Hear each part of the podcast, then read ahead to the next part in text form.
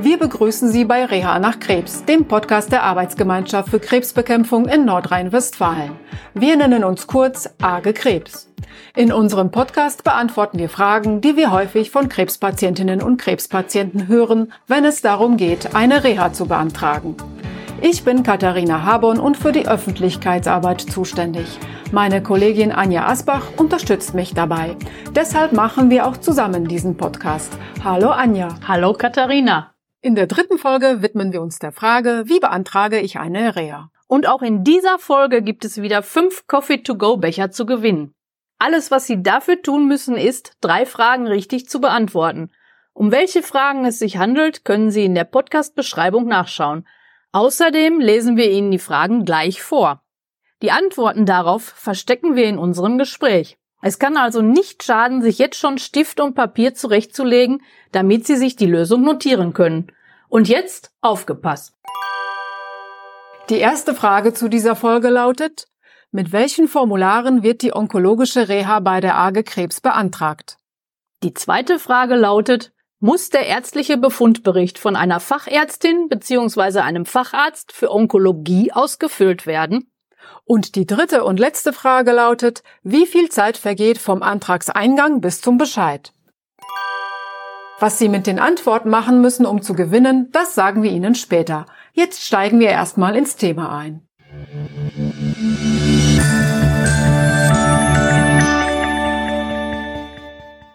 Ich würde gleich am Anfang gerne vorwegnehmen, dass wir uns in dieser Folge mit dem Antrag auf onkologische Reha befassen, nicht für die Anschlussreha oder AHB. Im Gegensatz zum AHB-Antrag müssen die Patientinnen und Patienten den Antrag auf onkologische Reha ja selbst ausfüllen. Das machen sie oft alleine für sich zu Hause und haben nicht unbedingt Unterstützung von Fachpersonal.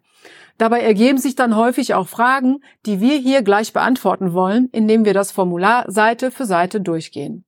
Vielleicht noch vorweg ein Hinweis meinerseits. Alle Antragsformulare können Sie auf unserer Website im Bereich Service aufrufen, am Rechner ausfüllen und ausdrucken.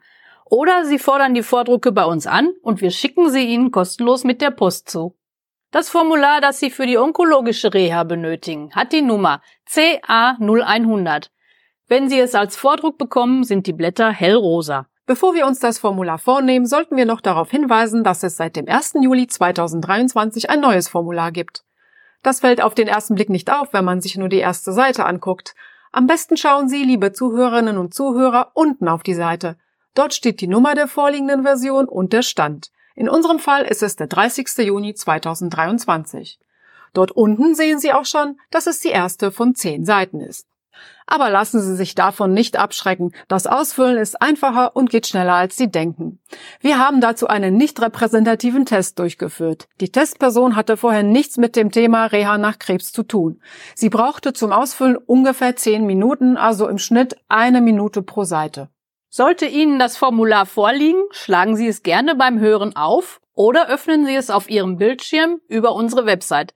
Dann können Sie uns eventuell besser folgen. Ich habe das Formular auch vor mir liegen und sehe auf Seite 1 oben Versicherungsnummer eintragen. Jetzt steht leider nicht dabei, welche. Gemeint ist aber nicht die Krankenversicherungsnummer, sondern die zwölfstellige Renten- oder Sozialversicherungsnummer. Die steht zum Beispiel auf dem Rentenbescheid oder auch auf meinem Sozialversicherungsausweis. Diese Nummer tragen Sie auf jeder Seite des Formulars oben ein. Am besten erledigen Sie das sofort auf allen zehn Seiten, dann haben Sie es hinter sich. Darunter Feld Nummer 1. Frage. Wurden Sie schriftlich aufgefordert, den Reha-Antrag zu stellen? Nein? Oder Ja von der Krankenkasse oder von der Agentur für Arbeit oder vom Jobcenter? Hier bitte das Zutreffende ankreuzen. Dann geht es mit Ziffer 1 los. Ich soll ankreuzen, welche Reha ich beantrage. Ob sie stationär oder ganztägig ambulant sein soll. Stationär heißt in der Regel drei Wochen Klinikaufenthalt mit Übernachtung und Vollverpflegung. Ganztägig ambulant meint, du fährst von Montag bis Freitag jeweils morgens zur Reha, wobei das Frühstück noch zu Hause eingenommen werden kann. Beginn ist dann so gegen acht oder neun Uhr mit verschiedenen Therapien und Behandlungen am Vormittag. Dann folgt das Mittagessen in der Reha-Einrichtung und eine anschließende Ruhepause mit Gelegenheit zum Rückzug und Entspannung sowie weitere Behandlungen am Nachmittag. Ende des Therapietages ist dann so gegen 15 oder 16 Uhr. Danach fährst du wieder zurück nach Hause. Du folgst also einem gewissen Stundenplan mit einem Wechsel aus Therapien und Pausen. An den nächsten Tagen ganz genauso. Die Abende, Wochenenden und Feiertage verbringst du jedoch zu Hause. Daraus schlussfolgere ich, dass ich für die ambulante Reha in guter körperlicher Verfassung sein muss, vielleicht sogar in einer besseren Verfassung als für die stationäre Reha, wenn ich bedenke, dass ich täglich zwischen zu Hause und der Reha-Klinik pendeln muss. Ja, das tägliche Pendeln kann natürlich sehr stressig sein. Darum kommen für ambulante Rehas nur Reha-Einrichtungen in Frage, die nicht weit von deinem Wohnort entfernt sind. Das heißt, die einfache Fahrt soll 45 Minuten nicht übersteigen. Dabei sollen die Wege auch mit öffentlichen Verkehrsmitteln oder mit dem eigenen Auto zurückgelegt werden. Einige Reha-Einrichtungen bieten dir auch einen täglichen Sammelfahrdienst an. Gibt es außerdem noch etwas, das ich für die Entscheidung zwischen stationärer und ambulanter Reha beachten sollte? Äh, beim Therapiekonzept gibt es keine Unterschiede, aber ambulant findet demnach auch kein Freizeitprogramm statt. Bei einer stationären Reha gibt's dagegen zum Beispiel geführte Wanderungen und Ausflüge in die Umgebung. Kino- oder Musikabende oder auch Kreativangebote. Die Fitnessräume und Schwimmbad können nach Rücksprache auf eigene Faust genutzt werden. Das würde ich zugegebenermaßen eher nicht machen, wenn ich nach der letzten Therapie nach Hause fahre. Das heißt, ich verbringe weniger Zeit vor Ort und habe wahrscheinlich auch weniger Gelegenheit zum Austausch mit anderen Betroffenen. Höchstens in den Pausen zwischen den Behandlungen, wenn sich die Gelegenheit überhaupt ergibt. Ja, das stimmt. Es sollte hier aber nicht der Eindruck entstehen, als ob wir die ambulante Reha schlecht reden wollen. Für manche Patientinnen und Patienten ist es genau das Richtige. Viele möchten in ihrem gewohnten Umfeld bleiben und im eigenen Bett schlafen. Du bist nur gut beraten, wenn du dir im Vorfeld über die Vor- und Nachteile Gedanken machst. Angenommen, das habe ich und kreuze das zutreffende Kästchen an. Daneben lese ich noch etwas von Anlagen. Da steht in Klammern Formular CA5, CA 0160 und für Arbeitnehmer CA 0161. Jetzt habe ich ganz viele Fragezeichen im Kopf. Was sind denn das für Formulare? CA5 ist der ärztliche Befundbericht. Diesen füllt die behandelnde Ärztin oder der behandelnde Arzt aus. Da sprechen wir gleich noch ausführlicher drüber. Und CA 0160 bzw. 0161? Da geht es um die Zuzahlung bzw. Befreiung von der Zuzahlung. Das Thema stellen wir auch erst einmal zurück. Es ist sonst zu verwirrend, da es sehr umfangreich ist. Wir planen lieber eine separate Folge zum Thema Zuzahlung ein, würde ich sagen. Das ist eine gute Idee. Dann springe ich mal zum Feld darunter. Da soll ich angeben, ob es sich um eine Rehabilitation für Angehörige handelt. Und schon wieder ein anderes Formular beifügen, diesmal CA 0255. Was hat's denn jetzt damit auf sich? Das betrifft nur Patientinnen und Patienten, die nicht selbst gesetzlich versichert sind, sondern über den Ehemann, die Ehefrau oder junge Patientinnen und Patienten, die über ihre Eltern versichert sind. Diese Antragsteller oder Stellerinnen sind dann Angehörige der versicherten Person. Sie, also die versicherte Person, muss sich damit einverstanden erklären, dass die beantragte Reha aus ihrer Versicherung erbracht wird. Dazu ist das Formular CA 0255 da. Das ist aber nur eine Seite. Wenn ich also selbstversichert bin, muss ich hier nichts ankreuzen. Dann kann ich ja umblättern zu Seite 2. Diese Seite betrifft das Wunsch- und Wahlrecht. Sie ist seit dem 1. Juli 2023 ganz neu. Alle, die vorher schon mal einen Reha-Antrag ausgefüllt haben, werden sich vielleicht erinnern, dass in dem alten Formular nirgendwo nach Wunschkliniken gefragt wurde. Deshalb haben sich Versicherte häufig gewundert, wo sie denn eintragen können, welche Reha-Klinik ihnen am liebsten wäre. Darauf haben wir dann immer geantwortet, dass sie es irgendwo auf dem Formular vermerken oder ein Begleitschreiben verfassen sollen. Mit der neuesten Version des Formulars ist das Geschichte. Genau. Auf Seite 2 ist nun genug Platz vorgesehen, um bis zu drei Wunschkliniken anzugeben. Wobei das eine Möglichkeit ist und kein Muss. Wenn es Ihnen im Grunde egal ist, wo Sie Ihre Reha durchführen, dann können Sie diese Eingabefelder auch ganz leer lassen. Ansonsten tragen Sie unter erstens die Klinik ein, wo Sie am liebsten hin möchten. Zwei und drei sind dann die Kliniken Ihrer zweiten und dritten Wahl. Wie Sie selbst, liebe Zuhörerinnen und Zuhörer, und wie wir bei der AGE eine passende Klinik auswählen, dieser Frage widmen wir eine der nächsten Folgen unseres Podcasts. Bis dahin schauen Sie gerne in unsere Broschüre zur Krebsnachsorge oder auf unsere Website im Bereich Reha-Einrichtungen. Dort stellen wir rund 40 unserer Vertragskliniken vor. Über weitere Kliniken, die grundsätzlich für ihre Reha in Frage kommen, können Sie sich auf der Internetseite informieren, die in dem neuen Formular unter Ziffer 2 angegeben ist. Diese lautet rv-reha.de. Also, lassen Sie sich an dieser Stelle nicht unter Druck setzen. Sie können die Seite 2 auch überspringen und direkt weiterblättern. Auf Seite 3 und 4 sind die üblichen Angaben zu Person zu machen, also Name, Geburtsdatum, Adresse und so weiter. Außerdem soll ich noch meine Telefonnummer eintragen. Das ist zwar freiwillig, aber wahrscheinlich gar nicht so dumm, wenn ich bedenke, dass die AGE per Post kommuniziert, also Briefe verschickt, nicht per E-Mail. Den Grund dafür erfahren Sie später, liebe Zuhörerinnen und Zuhörer. Wäre es tatsächlich eine gute Idee, die Telefonnummer einzutragen, dann kann die AGE bei Rücksprachebedarf mal eben anrufen und die Information einholen. Weiter geht es mit dem Familienstand und der Berufstätigkeit. Da muss ich auch Zutreffendes einfach ankreuzen. Ich fühle aus, bei welcher Krankenkasse ich versichert bin und das ist auch wichtig. Selbst wenn meine Reha zu Lasten der Rentenversicherung geht, gibt es manchmal Dinge, die die AGE mit der Krankenkasse klären muss, zum Beispiel zum Thema Krankengeld. Also vergessen Sie bitte nicht, liebe Zuhörerinnen und Zuhörer, auch die Daten Ihrer Krankenkasse einzutragen. Als nächstes noch geben Sie an, wer der behandelnde Arzt ist sollte in der Regel auch kein großes Problem sein. Und jetzt bist du nämlich schon auf Seite 5 von 10. Die Hälfte ist also bald geschafft. Hier wollen wir wissen, ob du Beiträge zur Rentenversicherung gezahlt hast, ob du Leistungen vom Jobcenter beziehst oder beantragt hast, ob du Beamtin bist oder Rentnerin oder irgendwelche Vorruhestandsleistungen bekommst. Diese Angaben sind eigentlich auch schnell gemacht. Genauso auf Seite 6, wo wir abfragen, ob deine Gesundheitsstörungen, wie es hier heißt, durch Berufskrankheiten oder Unfälle verursacht worden sind. Auf die allermeisten Krebserkrankungen trifft das eher nicht zu. Die meisten kreuzen hier das Kästchen mit Nein an. Diese Frage ist jedoch für uns wichtig, falls die Reha am Ende zulasten der Berufsgenossenschaft oder der Unfallversicherung geht. Okay, verstanden.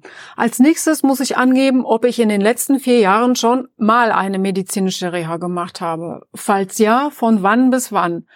Die Daten müsste ich raussuchen, muss ich auch zugeben. Ich kann mir sowas nicht merken, es recht nicht, wenn es Monate oder sogar schon Jahre zurückliegt. Ja. Nach dem Sozialgesetz ist vorgesehen, dass eine Leistung zur medizinischen Reha nicht vor Ablauf von vier Jahren erbracht wird. Die onkologische Reha ist auch hier wieder eine Besonderheit da diese Leistungen aus gesundheitlichen Gründen erforderlich sind und andere Fristen gelten. Jedoch sollten zwischen einer durchgeführten Maßnahme und einem erneuten Antrag mindestens sechs Kalendermonate liegen. Hier kann ich dir und unseren Zuhörerinnen und Zuhörern auch den Tipp geben, bewahren Sie Ihre Unterlagen noch eine Weile auf für den Fall, dass Sie eine Wiederholungsmaßnahme beantragen wollen. Ein guter Tipp. Ich habe die Daten rausgesucht und eingetragen. Jetzt blättere ich um zu Seite 7. Hier werde ich gefragt, ob ich kürzlich eine Mutter-Kind-Kur gemacht habe. Wäre ich jetzt ein Mann, müsste ich natürlich die Vater-Kind-Kur berücksichtigen. Auch hier würde ich wie die meisten mit Nein antworten und zum nächsten Punkt springen. Das wäre dann Ziffer 12. Es geht darum, ob nicht du selbst, sondern jemand anderes für dich den Antrag stellt, also zum Beispiel ein amtlich bestellter Betreuer, Dafür muss die Person eine Vollmacht haben. Ist das der Fall, dann musst du Namen und Adresse eintragen und die Vollmacht beifügen. Ansonsten kreuzt du Nein an und blätterst weiter. Damit wären wir bei Ziffer 13. Hier wird abgefragt, ob ich auf Gebärdendolmetscher, irgendwelche anderen Kommunikationshilfen oder Hilfsmittel angewiesen bin, wie zum Beispiel einen Rollstuhl. Das wäre in meinem Fall schnell mit Nein beantwortet. Damit bist du beim Punkt Dokumentenzugang angelangt. Es geht im Grunde genommen um unseren Schriftverkehr. Solltest du wünschen, dass die arge Krebs nicht auf dem Postweg und in Papierform mit dir kommuniziert, sondern die Dokumente elektronisch zustellt, brauchst du ein DE-Mail-Postfach. Ich vermute mal, dass die meisten Zuhörerinnen und Zuhörer noch nie etwas über DE-Mail gehört haben. Ich ehrlich gesagt auch nicht, bevor ich bei der arge Krebs angefangen habe. Das liegt daran, dass DE-Mail in erster Linie von Behörden und Unternehmen genutzt wird, die mit hochsensiblen persönlichen Daten arbeiten. Mit DE-Mail können Sie nämlich E-Mails versenden, die durchgängig verschlüsselt sind. Damit ist es unmöglich, dass die Inhalte von Unbefugten ausgelesen werden. Um Datenmissbrauch vorzubeugen, müssen wir dich und die Zuhörerinnen und Zuhörer darauf hinweisen, dass eine einfache E-Mail nicht sicher ist. DE-Mail-Adressen dagegen bekommst du nur bei staatlich geprüften und zugelassenen Anbietern. Zum Beispiel 1 und 1, GMX oder Web.de. Es lohnt sich also wirklich darüber nachzudenken. Ein weiterer Vorteil ist noch, dass der Versand einer DE-Mail kein Porto kostet. Ich selbst zum Beispiel habe nie Briefmarken zur Hand, also muss ich immer erst zur Postfiliale gehen, bevor ich einen Brief verschicken kann. Ja, das kannst du dir bei DE-Mail sparen. Außerdem kannst du nachweisen, wann du den Antrag gestellt hast und dass er zugestellt wurde. Sonst hättest du ja eine Fehlermeldung bekommen. Wir wissen, dass viele Antragstellerinnen und Antragsteller sich Sorgen machen, ob ihr Antrag überhaupt eingegangen ist. Sie fragen dann am Servicetelefon nach oder stellen uns die Frage über das Kontaktformular auf unserer Website. Ich muss aber zugeben, sich für ein DE-Mail-Konto zu registrieren, ist nicht ganz ohne. Das Prozedere hier zu erklären, würde den Rahmen sicherlich sprengen. Deshalb verlinken wir ein Informationsportal in der Podcast-Beschreibung. Die Zuhörerinnen und Zuhörer, die sich dafür interessieren, können dort alles in Ruhe nachlesen. Und für all diejenigen, denen das zu kompliziert ist, gibt es noch einen anderen, analogen, vielleicht auch altmodischen Weg, um nachvollziehen zu können, ob und wann der Antrag eingegangen ist. Ich würde auch den altmodischen Weg wählen. Sie können uns den Antrag per Einschreiben schicken. Das kostet natürlich mehr Porto. Die günstigste Variante ist das Einwurfeinschreiben mit 2,35 Euro Aufpreis zusätzlich zur normalen Briefmarke nach derzeitigem Stand. Der Umschlag wird wie ein gewöhnlicher Brief dann in unseren Briefkasten eingeworfen, aber der Postbote oder die Botin quittiert den Einwurf. Das heißt, der Absender kann in der Sendungsverfolgung selbst prüfen, ob und wann der Brief zugestellt wurde. Nicht, dass Sie uns falsch verstehen, liebe Zuhörerinnen und Zuhörer. Das Einschreiben ist nur eine Möglichkeit, aber kein Muss. Uns reicht es, wenn Ihre Unterlagen einfach als Brief bei uns ankommen. Aber so weit, dass ich meinen Antrag abschicken könnte, waren wir ja noch gar nicht. Wir sind auf Seite 8 beim Thema Dokumentenzugang stehen geblieben. Der nächste Punkt betrifft aber nur sehbehinderte Menschen. Genau. Wir als Behörde müssen sicherstellen, dass wir barrierefrei kommunizieren. Deshalb fragen wir ab, auf welche Sehbehinderungen wir beim Schriftverkehr eventuell Rücksicht nehmen müssen. Also ob wir Unterlagen zum Beispiel in Blindenschrift oder als Textdatei auf CD zuschicken sollen, die von speziellen Geräten vorgelesen werden können.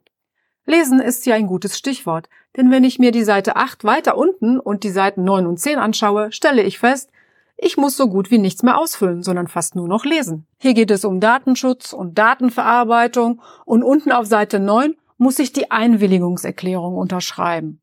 Auf Seite 10 versichere ich noch per Unterschrift, dass ich das Formular wahrheitsgemäß ausgefüllt habe und die Arge Krebs immer informiere, wenn sich etwas ändert. Und damit bin ich schon fertig, oder nicht? Bist du. Es gibt zwar noch eine Ziffer 17 zur Angabe der gesetzlichen Krankenkasse mit Nachweis über die Zeiten der Arbeitsunfähigkeit. Dieser Beleg wird eigentlich nur benötigt, wenn die Krankenkasse zur Reha-Antragstellung aufgefordert hat. In den seltenen Fällen, in denen wir Auskünfte oder Belege von der Krankenkasse benötigen, melden wir uns dann bei den Patienten. Das ist ja der Vorteil für alle Versicherten, die in NRW wohnen und eine Reha nach Krebs machen wollen. Sie müssen nicht selbst herausfinden, ob die Rentenversicherung oder die Krankenkasse für sie zuständig ist. Der Antrag wird einfach bei uns gestellt und wir ermitteln anschließend selbst den Kostenträger. Was das für eine Erleichterung ist, bekommen wir auch zurückgemeldet. Zum Beispiel von unseren lieben Krebsberatungsstellen. Die Mitarbeiterinnen dort sind froh, dass sie mit der AGE Krebs eine zentrale Ansprechpartnerin haben. Es kommt auch vor, dass wir Anfragen von Betroffenen aus anderen Bundesländern bekommen. Da tut es mir dann immer leid, sagen zu müssen, dass wir ihnen leider außerhalb von NRW nicht helfen können. An dieser Stelle sollten wir vielleicht noch alle Zuhörerinnen und Zuhörer beruhigen, die nicht in NRW wohnen und unseren Podcast hören. Nein, wir haben nicht ihre Zeit vergeudet und sie müssen auch nicht ausschalten, das Gesagte vergessen und die nächsten Folgen ignorieren. Natürlich wird die Reha nach Krebs in den übrigen Bundesländern ganz ähnlich organisiert. Die Antragsformulare sehen fast identisch aus. Den zuständigen Stellen liegen ja dieselben Sozialgesetze zugrunde und die sind bundesweit gültig. Deshalb freuen wir uns, wenn Sie unseren Podcast weiterhören und sind auch offen für Themenwünsche und Feedback, wenn Sie keine Nordrhein-Westfalen sind. Haben wir denn jetzt zum Stichwort Antragsformulare alles Wichtige gesagt? Nicht ganz. Formular CA0100 reicht noch nicht aus, um eine Reha nach Krebs zu beantragen. Wir brauchen unbedingt noch einen aktuellen ärztlichen Befundbericht mit allen Angaben zur Krebsdiagnose, zur Akutbehandlung, zur Belastbarkeit und zu möglichen Nebenerkrankungen. Das ist das Formular Nummer CA5. Das muss die behandelnde Ärztin oder der behandelnde Arzt ausfüllen. Wir werden auch häufig gefragt, von welchem Arzt, ob es zwingend der Onkologe sein muss. Die Fachrichtung spielt aber keine Rolle. Es kann der Hausarzt sein oder ein Facharzt, wie zum Beispiel der Frauenarzt oder Urologe. Wichtig ist, dass er oder sie die Krankengeschichte kennt und den aktuellen Gesundheitszustand beurteilen kann. Ich bitte also meinen Arzt, den Befundbericht auszufüllen. Das dürfte er nicht zum ersten Mal machen und deswegen keine großen Schwierigkeiten damit haben, nehme ich an. Deshalb gehen wir dieses Formular hier nicht Seite für Seite durch. Ich möchte nur einen Hinweis geben. Achten Sie, liebe Zuhörerinnen und Zuhörer, darauf, wenn Ihre Ärztin oder Ihr Arzt Ihnen das möglichst präzise ausgefüllte Formular aushändigt, dass es auf der letzten Seite unterschrieben und gestempelt ist. Im Befundbericht kann auch ein Vorschlag für einen Klinikwunsch angegeben werden. Dann schicken Sie beide Formulare zusammen, also Ihren Antrag und den ärztlichen Befundbericht. Am besten in einem Umschlag an unsere Adresse in Bochum. Wir prüfen dann die Unterlagen auf Vollständigkeit. Sollte etwas fehlen, melden wir uns bei Ihnen. Im Idealfall bekommen Sie dann innerhalb von drei Wochen einen Bescheid mit Informationen, in welcher Klinik Sie Ihre Reha antreten können. Den Aufnahmetermin erhalten Sie von der Klinik. Das war's dann jetzt aber wirklich, oder? Im Großen und Ganzen ja. Es gibt noch die ein oder andere Zusatzleistung, die bei Bedarf beantragt werden kann, aber zwingend erforderlich sind für den Anfang nur diese beiden Formulare CA 0100 und CA5. Auf die Zusatzleistungen werden wir in den nächsten Folgen ausführlicher eingehen. Jetzt würde ich mich gerne einem anderen Thema widmen, nämlich dem Gaumenschmaus. Unsere Ernährungsberaterin Nicole Masalski hat wieder einen Ernährungstipp für uns und ein Rezept für unsere Zuhörerinnen und Zuhörer parat.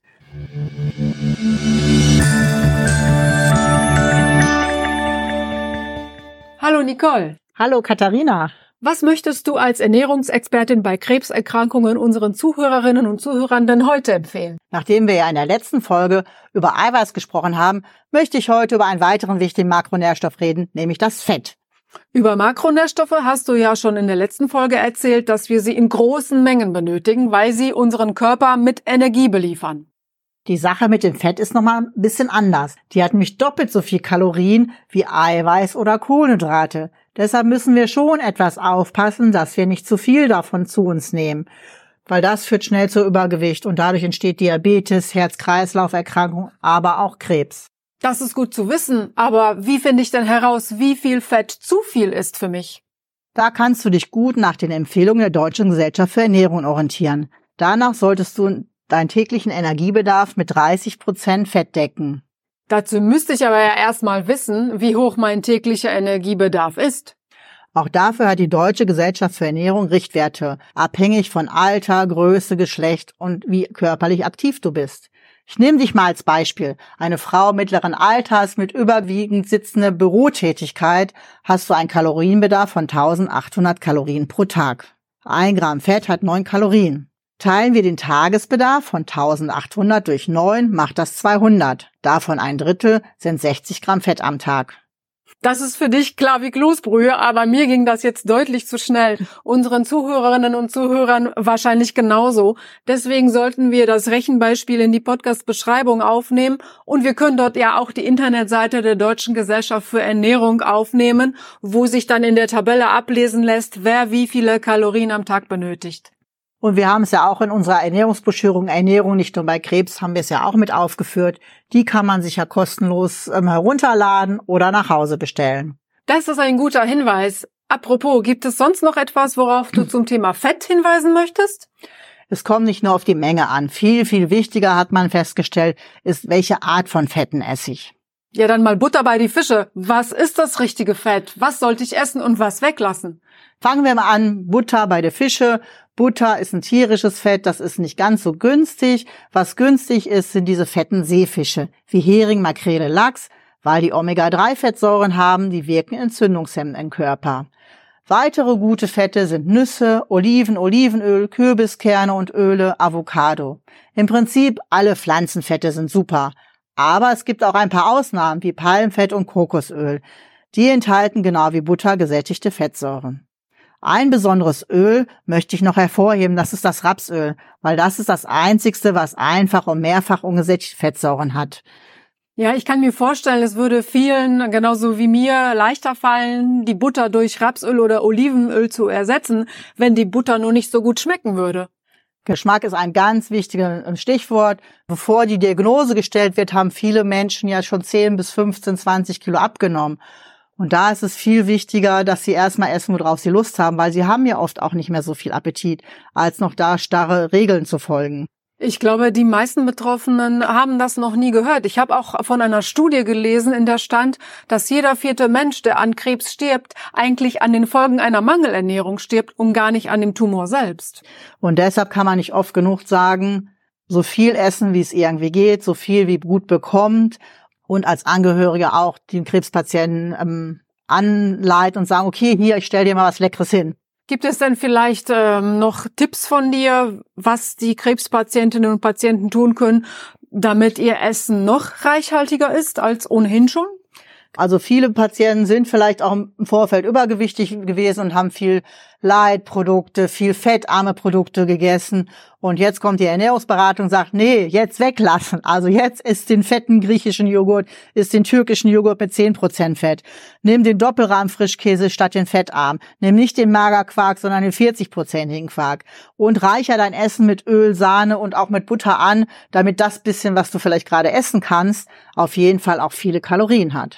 Hm, dann halten wir vielleicht grundsätzlich fest, der gesunde Mensch sollte unbedingt auf die Fettmenge und die richtige Auswahl der Fette achten.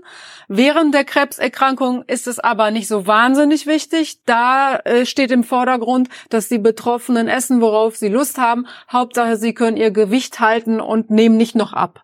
Genau, das ist richtig. Und selbst wenn jetzt jemand mit Übergewicht kommt, ist es besser, auf keinen Fall abzunehmen, sondern zu sagen, nee, Kalorien rein. Richtig. Kalorien rein. Welches Rezept aus unserer Rezeptsammlung hat denn besonders gute Kalorien? Ich habe heute mitgebracht Lachs vom Grill mit Erdbeersalsa. Na, das hört sich auf jeden Fall sehr, sehr interessant an. Ich habe jedenfalls noch nie Erdbeeren zum Lachs gegessen. Das ist gut, dass du sagst, viele können sich gar nicht vorstellen, Fisch mit Obst zu mischen. Und das schmeckt aber sehr gut, sehr erfrischend, ist, eine, ist auch ein relativ einfaches Rezept, wo man die Zutaten schneidet und dann zusammenmischt, ist es ganz, ganz einfach. Es hört sich nur kompliziert an. Dann danke ich dir, liebe Nicole, für deine Anregungen heute und bin schon sehr gespannt, was du uns in der nächsten Folge mitbringst. Ich danke euch auch und unseren Zuhörerinnen wünsche ich einen guten Appetit. Das Rezept finden Sie, liebe Zuhörerinnen und Zuhörer, auf unserer Website im Bereich Service und Ernährung. Außerdem verlinken wir es in der Beschreibung. Und wenn Sie nach dem Essen gerne einen Kaffee aus unserem To-Go-Becher trinken würden, schreiben Sie uns die Antworten auf unsere drei Fragen einfach per E-Mail mit dem Betreff Gewinnspiel. Unsere E-Mail-Adresse finden Sie in der Podcast-Beschreibung. Dort veröffentlichen wir auch die Lösung, sobald uns fünf richtige Einsendungen erreicht haben. Dann wissen Sie, dass das Gewinnspiel zu dieser Folge entschieden ist und Sie beim nächsten Mal wieder teilnehmen können. Oder andersherum gesagt, wenn Sie in der Podcast-Beschreibung nur die Fragen, aber noch nicht die Antworten lesen, könnte einer unserer Coffee-to-go-Becher bald Ihnen gehören. Wir wünschen Ihnen viel Glück! Wir hoffen, dass wir Ihnen, liebe Zuhörerinnen und Zuhörer, ein paar Fragen zu Reha nach Krebs beantworten konnten. In der nächsten Folge wird es um die Zuzahlungsregeln für die Reha gehen. Die Folge erscheint nächsten Monat. Bis dahin laden wir Sie ein, unsere Internetseiten zu besuchen. Dort finden Sie alles zum Nachlesen. Sie können auch unsere Kolleginnen am Servicetelefon anrufen. Die Kontaktdaten finden Sie in der Podcast-Beschreibung. Wir sind Katharina Habon und Anja Asbach. Wir wünschen Ihnen alles Gute und sagen bis zur nächsten Folge von Reha nach Krebs, dem Podcast der Arbeitsgemeinschaft für Krebsbekämpfung. Tschüss!